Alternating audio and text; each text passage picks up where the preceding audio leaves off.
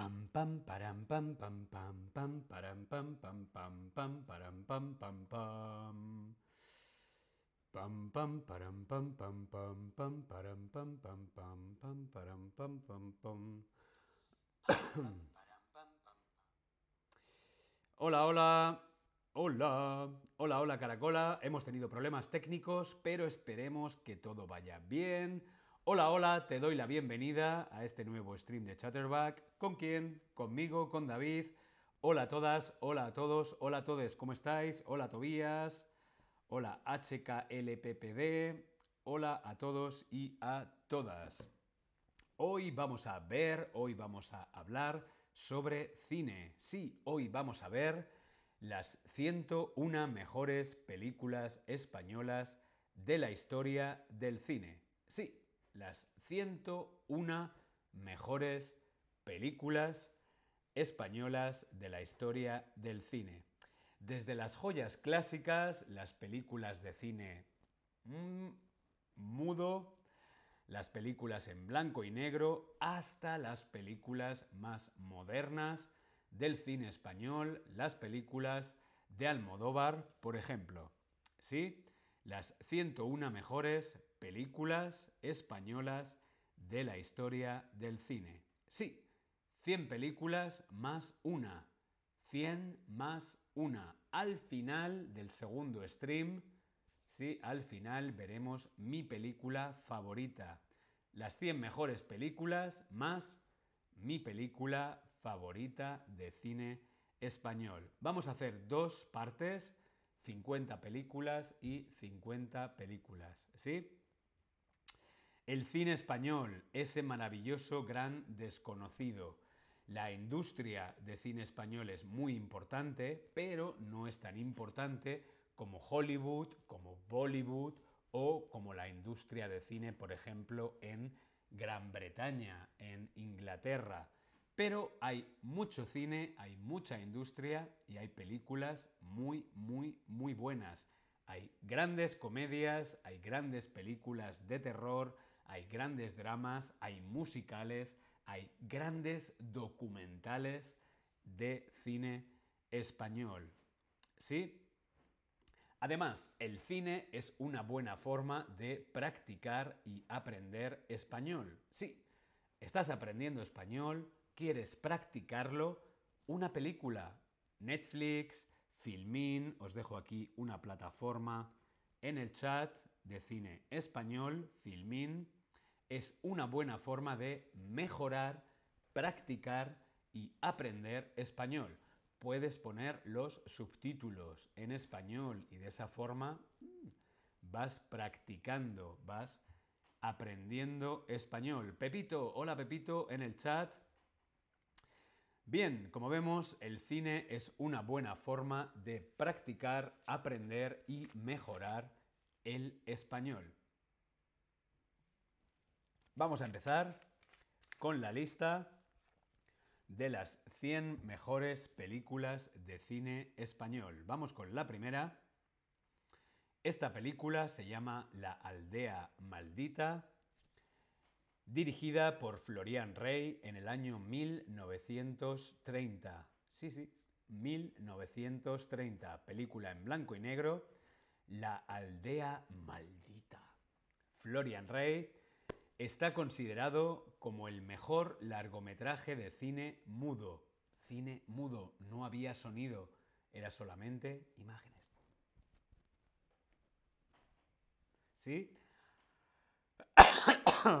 La aldea maldita de Florian Rey, 1930, el mejor largometraje de cine mudo. Vamos con otra película, en este caso de Luis Buñuel, el genio de Luis Buñuel, película de 1933, Las Urdes, Tierra sin pan. Recuerda que podemos ver aquí en el Tab Lesson fotogramas, fotografías de las películas. Las Urdes, Tierra sin pan, película dirigida por Luis Buñuel en 1933. Está considerado el documental más grande de la historia de nuestro país. Luis Buñuel, además, el genio, el mayor genio de nuestro cine, se despidió de nuestro país durante varias décadas. Sí, Luis Buñuel se fue a Hollywood y a México, huyendo del franquismo, eh, y retrató en esta película la cruda, la cruda realidad, pero de una forma muy poética, eh, capturando con cruda poesía la extrema pobreza de esta comarca de Cáceres. Las Urdes es una región de Cáceres y en aquella época era una región muy, muy, muy pobre, como vemos en el fotograma. Las Urdes, tierra sin pan, un documental de Luis Buñuel. Continuamos con un musical, en este caso nos vamos a la zarzuela. Sí, la zarzuela. Eh, en Italia, en Francia está la ópera, en España tenemos la zarzuela. Es un canto como la ópera, pero más español, por ser la Virgen de la Paloma, un manto de la chinana. Creo que en este caso del fotograma es Don Hilarión cantando una morena y una rubia hijas del pueblo de Madrid, me dan el opio con tal gracia que no lo puedo resistir. Suena una cosa así, parecido a la ópera. La verbena de la paloma Benito Perojo, 1935, un musical muy madrileño. Vamos con otra película, 1936, Morena Clara. Aquí vemos a Morena Clara, Imperio Argentina, película dirigida por Florian Rey en el año 1936. Imperio Argentina, icono absoluto del cine republicano. Imperio Argentina también trabajó aquí en Alemania, en la UFA. Sí, con Hitler, con Goebbels. Sí, una época un poco extraña, políticamente hablando, la guerra, los nazis, en España Franco, el franquismo, pero bueno, el cine es el cine y esta es una gran película de Imperio Argentina. También tenemos películas que reflejan el eh, horror de la guerra civil, como esta, Sierra de Teruel, André Malrox y Boris Pesquine en 1940, una obra apabullante, emocional y tremendamente vanguardista, pero realista Sierra de Teruel es una película que se rodó en 1940, pero no pudo verse en España por el franquismo, no pudo verse en España hasta el año 1978. No se pudo ver en España hasta 38 años después de haberse rodado. Sierra de Teruel, vemos este fotograma increíble con esos refugiados huyendo de la guerra ¿sí? Sierra de Teruel. Vamos con otra película, esta vez de Edgar Neville, La Torre de los Siete Jorobados. Edgar Neville, 1944.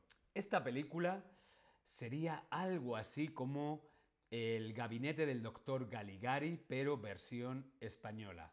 Vemos un fotograma increíble con esa escalera de caracol la Torre de los Siete Jorobados, Edgar Neville, 1944. Continuamos con otra película, también de Edgar Neville, esta vez en 1945, La vida en un hilo. Chan, chan, chan. La vida en un hilo, Edgar Neville, 1945. Esta es una screwball comedy, que se llama así en Estados Unidos, una screwball comedy, que si la hubieran protagonizado Cary Grant y Katherine Hepburn, sería todo un clásico de Hollywood, pero es una película española, por lo tanto no es tan conocida. Es una gran comedia, es una gran comedia al más estilo puro Hollywood clásico. La vida en un hilo de Edgar Neville, Continuamos con más cine, más cine en blanco y negro, porque seguimos todavía en los años 40. Y aquí tenemos El crimen de la calle de Bordadores, también de Edgar Neville, en 1946. Esta película, El crimen de la calle de Bordadores, de Edgar Neville, en 1946, Es la adaptación de una historia real. Sí, este crimen fue un crimen, una historia de crimen real, capaz de mezclar la comedia más castiza, la comedia más folclórica, con la mejor intriga, misterio hollywoodiense. El crimen de la calle de Bordadores, Edgar Neville, en 1946. Mirad qué maravilla la foto. El fotograma, las mujeres en la ópera. Continuamos esta vez con una película más folclórica, más española, como es Embrujo, una película de Carlos Serrano de Osma en 1947. Una película que en España llamaríamos una película de folclóricas, folclore, flamenco, música, en este caso interpretada por la gran Lola Flores. Embrujo, Carlos Serrano de Osma en 1947. Continuamos, esta vez en el año 1948. Nos vamos con una película de Llorens Jovet Gracia, Gracia, eh, se llama Vida en Sombras. No sé si has visto una película italiana que se llama Cinema Paradiso. Es una película muy similar. Es un una carta de amor al cine. El director se arruinó, perdió todo su dinero, por lo tanto esta fue su primera y su última película. Nunca más volvió a hacer cine, pero esta es una gran, gran, gran película, La vida en sombras. Continuamos. Ya estamos en la década de los 50. Voy a beber agua.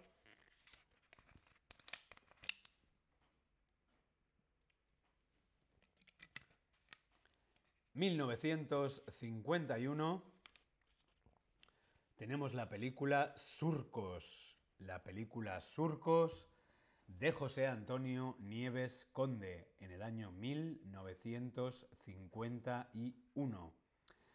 Este fue el primer gran clásico de cine de propaganda franquista. Sí, Leni Riefenstahl en Alemania, José Antonio Nieves Conde quizá en España, fue alguno de los que hicieron cine de propaganda. Leni Riefenstahl hacía cine de propaganda para los nazis. José Antonio Nieves hizo cine de propaganda para Franco. Pero es un gran clásico, es una gran película. Surcos de José Antonio Nieves Conde en 1951. También en 1951 tenemos este peliculón que se llama Cielo Negro una gran película de Manuel Moore Oti. Es una historia de amor, amor y ghosting, pero en 1950. Sí, a esta mujer le hacían ghosting por carta. No era por el teléfono, era por carta. Había alguien que se hacía pasar por su amor y le escribía cartas de amor, pero esa persona no existía. Amor, ghosting, cartas, Cielo Negro, Manuel Moore Oti, una gran, gran, gran película de 1951. Y ahora vamos con un gran clásico del cine español, una de las leyendas, de los iconos del cine español, es esta película, Bienvenido Mr. Marshall. Bienvenido Mr. Marshall es una gran película de Luis García Berlanga. El maestro Berlanga dirigió esta película en 1953. ¿Qué más decir de esta gran obra maestra de Berlanga que no se haya dicho ya? Bueno, pues repitiéndonos diremos que es una afiliada, una afilada comedia, perdón, afilada comedia sobre una España, una época en la que España buscaba la aceptación internacional, ¿sí? Intentando tapar los retrasos, los atrasos económicos e industriales de una sociedad estancada por el franquismo. Eh, los españoles intentaban hacerse amigos de Estados Unidos y por eso le dan la bienvenida a los americanos. Bienvenido, Mr. Marshall, venid a España, venid a trabajar a España, venid a dejar el dinero en España. Hay una canción mítica de esta película que es Americano, con alegría te recibimos. Esta es una gran película, es una gran comedia de un grupo de folclóricos, de españoles, que reciben a los americanos y al plan Marshall. ¿Sí? Una gran película de Berlanga. Vamos con otro clásico, esta vez de Juan Antonio Bardem, 1955, Muerte de un ciclista. Ya más en el estilo del cine noir, incluso del cine del nuevo realismo italiano, Muerte de un ciclista nos cuenta la historia del atropello accidental de un ciclista por una pareja de amantes eh, ida a pie a una serie de líos, catástrofes, mentiras, todo un cóctel molotov de drama, crítica social, misterio y amor que adelantó un poco el reloj a la modernidad de nuestro cine. Fue la primera película moderna del cine español. Muerte de un ciclista, una gran película del estilo neorealista italiano. Vamos con otro peliculón, esta vez de José Antonio Nieves Conde, en 1955, Los peces rojos, uno de los mejores relatos de misterio, chan chan chan, con toques de cine negro de la historia del cine mundial. Esta película es una película increíble. Y sí, es de 1955 pero es una película de misterio. Estás todo el tiempo así. Los peces rojos con la gran Emma Penella. Vamos con otra película, también realista, con el gran actor Pablito Calvo. Este niño es un niño actor muy famoso, eh, principalmente conocido por una película que se llama Marcelino Panivino, pero esta es Mi tío Jacinto. Mi tío Jacinto de Ladislao Badja en 1956. Pablito Calvo volvió a trabajar con Ladislao después de Marcelino Panivino en este relato sobre la pobreza y el amor entre un niño y su tío, un torero arruinado. Pobreza, amor, bueno, eran un poco los temas más habituales de la época. Y en este caso, pues una especie de Lazarillo de Tormes, picaresca española, mi tío Jacinto. Vamos con otra película de Juan Antonio Bardem, sí, familiar de Javier Bardem, creo que es su tío o su abuelo. Creo que es su abuelo. Ay, ahora lo voy a buscar. No sé si Juan Antonio Bardem es el tío o el abuelo de Javier Bardem. A ver, Juan Antonio. Ahora tengo curiosidad. Bardem.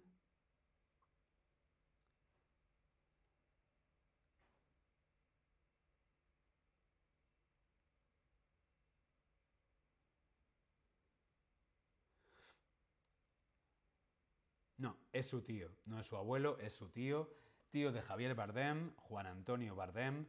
En 1956 dirigía esta película, este peliculón, sí, es otro peliculón, Calle Mayor. Es el mejor melodrama, el mejor melodrama de la historia del cine español, protagonizada por la americana Betsy Blair.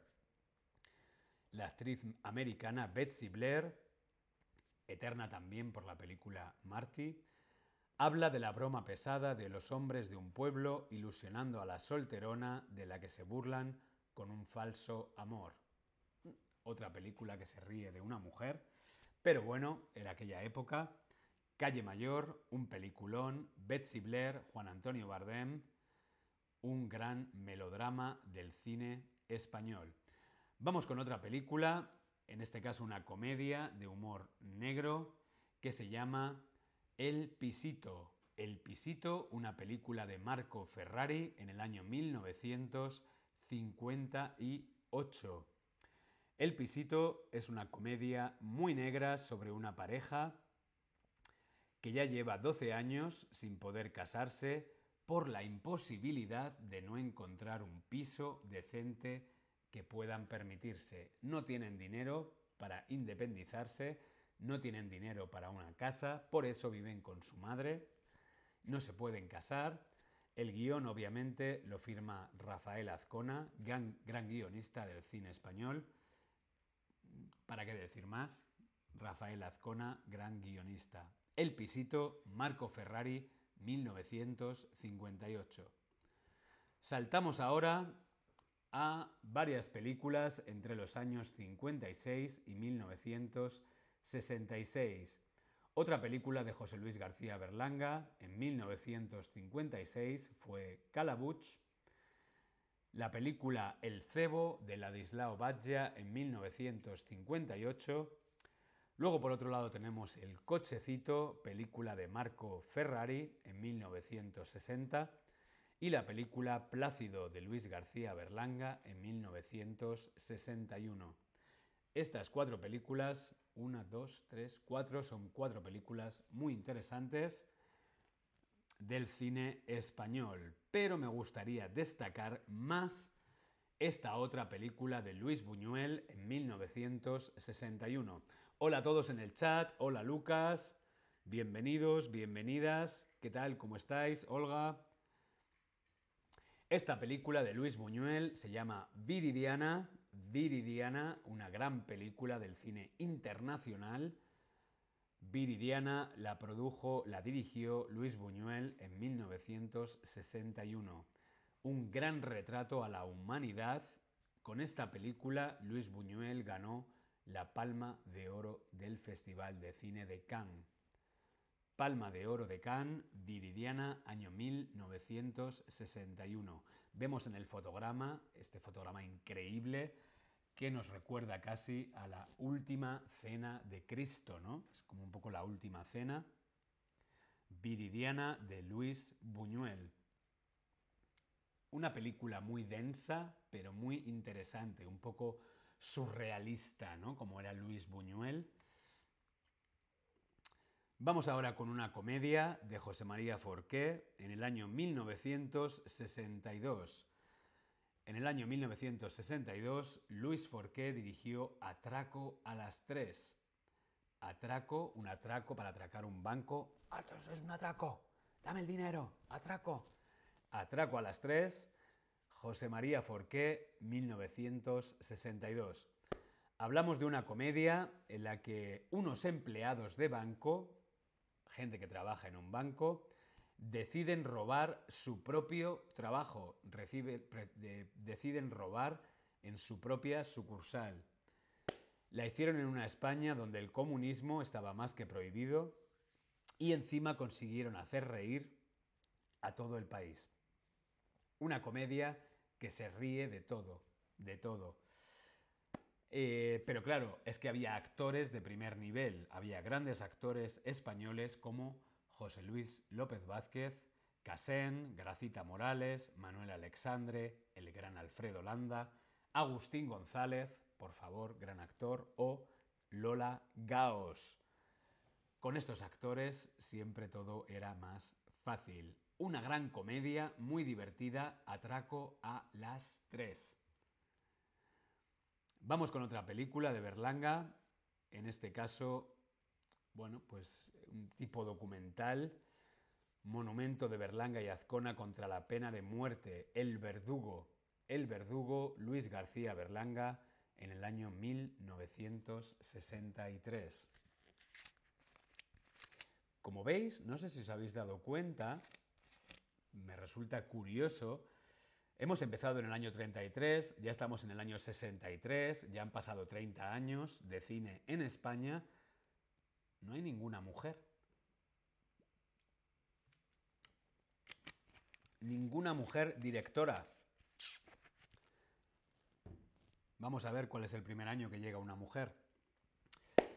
Continuamos con una lista también de películas muy importantes, Nunca pasa nada, de Juan Antonio Bardem, en 1963, La tía Tula, de Miguel Picazo en 1964. El mundo sigue, Fernando Fernán Gómez de 1965.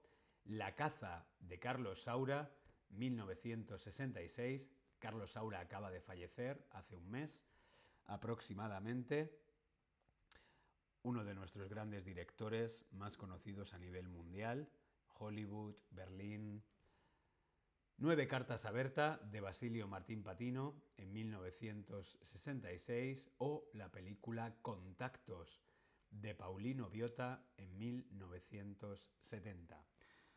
Continuamos con otro peliculón de la historia del cine español y es esta película de Fernando Fernán Gómez. Fernando Fernán Gómez no solamente era director, también era un gran actor, gran dramaturgo, El extraño viaje Fernando Fernán Gómez en el año 1964. Fernando Fernán Gómez no solo fue el actor más grande del cine español, sino que eh, además con poco éxito comercial, fue uno de nuestros directores más atrevidos. Parece que actuaba en todo lo que podía aguantar, pero en cambio dirigía obras locas e imposibles que sin su sacrificio no existirían. Películas locas, divertidas, importantes.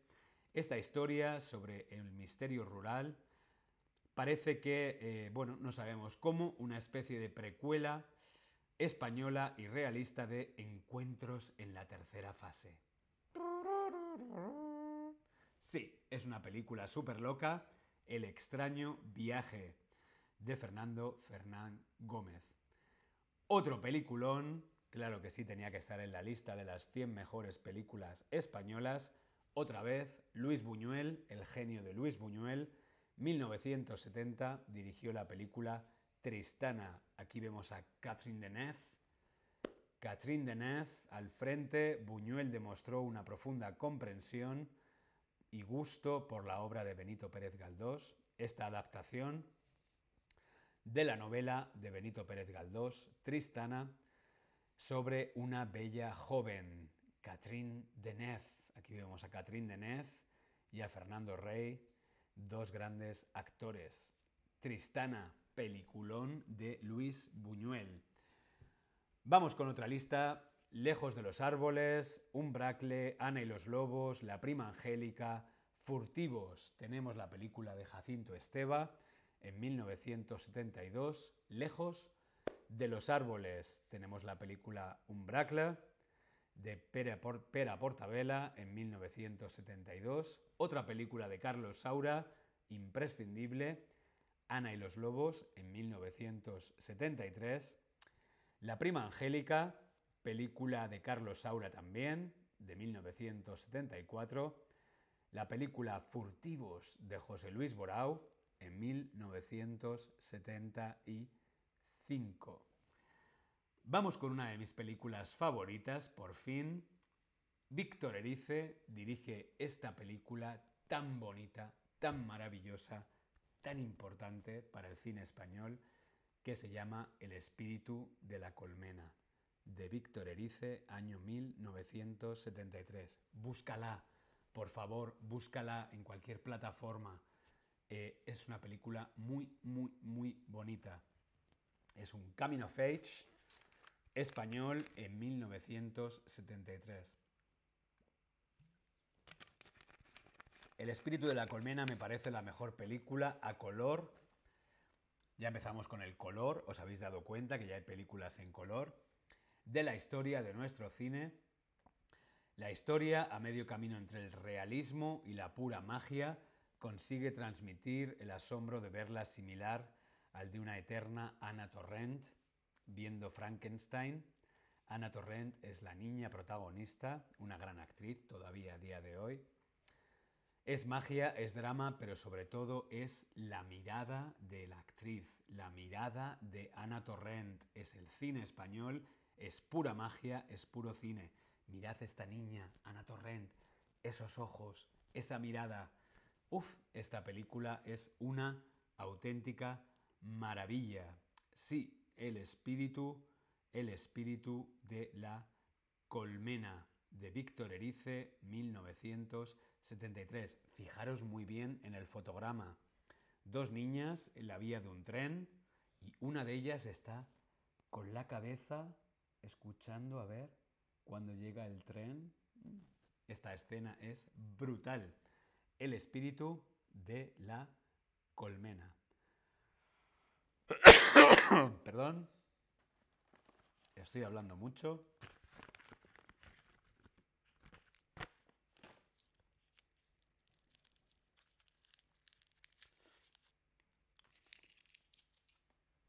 Vamos a beber un poquito de agua.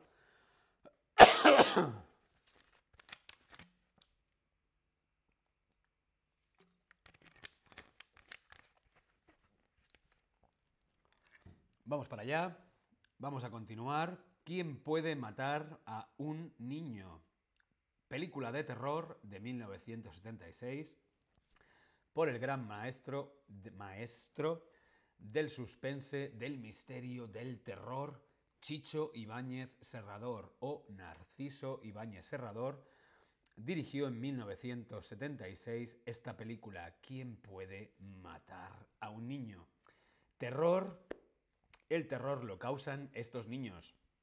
Sí, este grupo de niños adorables, niñitos, en un pueblo veraniego, en un pueblo de verano. ¿Quién puede matar a un niño? Una gran película de terror del año 1976. Luego tenemos El desencanto de Jaime Chavarri en 1976. Canciones para después de una guerra de Basilio Martín Patiño, 1976. Y de nuevo una película de Carlos Saura, Cría Cuervos.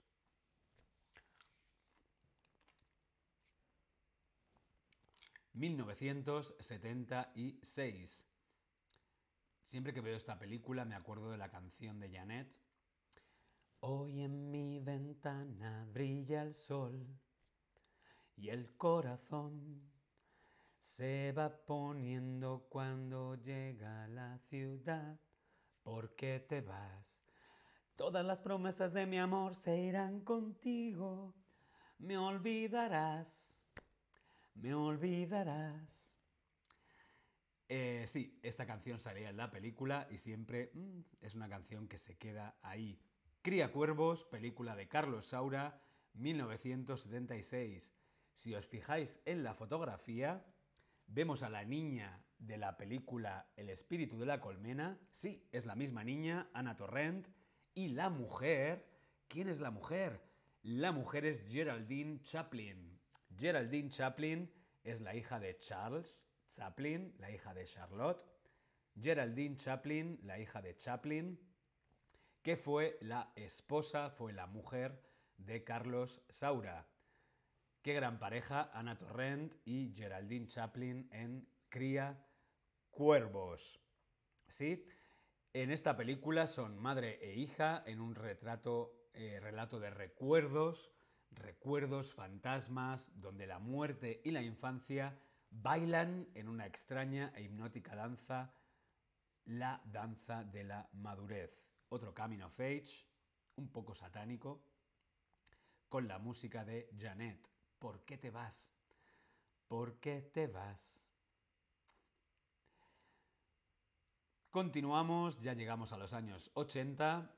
Informe general sobre algunas cuestiones de interés para una proyección pública película de Pera Portabella en 1977, la película Arrebato de Iván Zulueta en 1979, El Nido de Jaime de Armiñán de 1980 o Función de Noche de Josefina Molina. Hombre, por fin una película dirigida por una mujer. Función de Noche, 1981. ¡Wow! Hemos tenido que esperar hasta el año 1981 para que haya una película dirigida por una mujer. Bravo. Continuamos con otra película de Luis García Berlanga, La escopeta nacional. Este es otro clásico, otro clásico que no te puedes perder. La escopeta nacional, búscalo, Prime, Amazon Prime, La escopeta nacional, un peliculón. Luis García Berlanga, 1978. Un fin de semana de caza, de lo más esperpéntico, de lo más raro y bizarro, donde el humor más ácido deja entrever un esclarecer, esclarecedor retrato de la sociedad española y su batalla de poder entre el capital, la aristocracia y la influencia política. La escopeta nacional es una pintura de la sociedad española de la época increíble. Una película divertida y muy interesante para conocer la cultura española. Continuamos con otro peliculón imprescindible, Ole, otra mujer, 1980, Pilar Miró. Pilar Miró, gran cineasta, gran mujer, dirigió El crimen de Cuenca en 1980, una de las primeras películas de la época de la libertad, una de las primeras películas sin censura post-Franco y una de las pocas dirigidas por una mujer. Sí, el cine español no hay muchas mujeres. Bueno, no creo que en otros países hubiera muchas, muchas más, pero no, en España tampoco. Por eso la labor de Pilar Miró, increíble, directora, ya en los años 80, El crimen de Cuenca, esta película basada en hechos reales.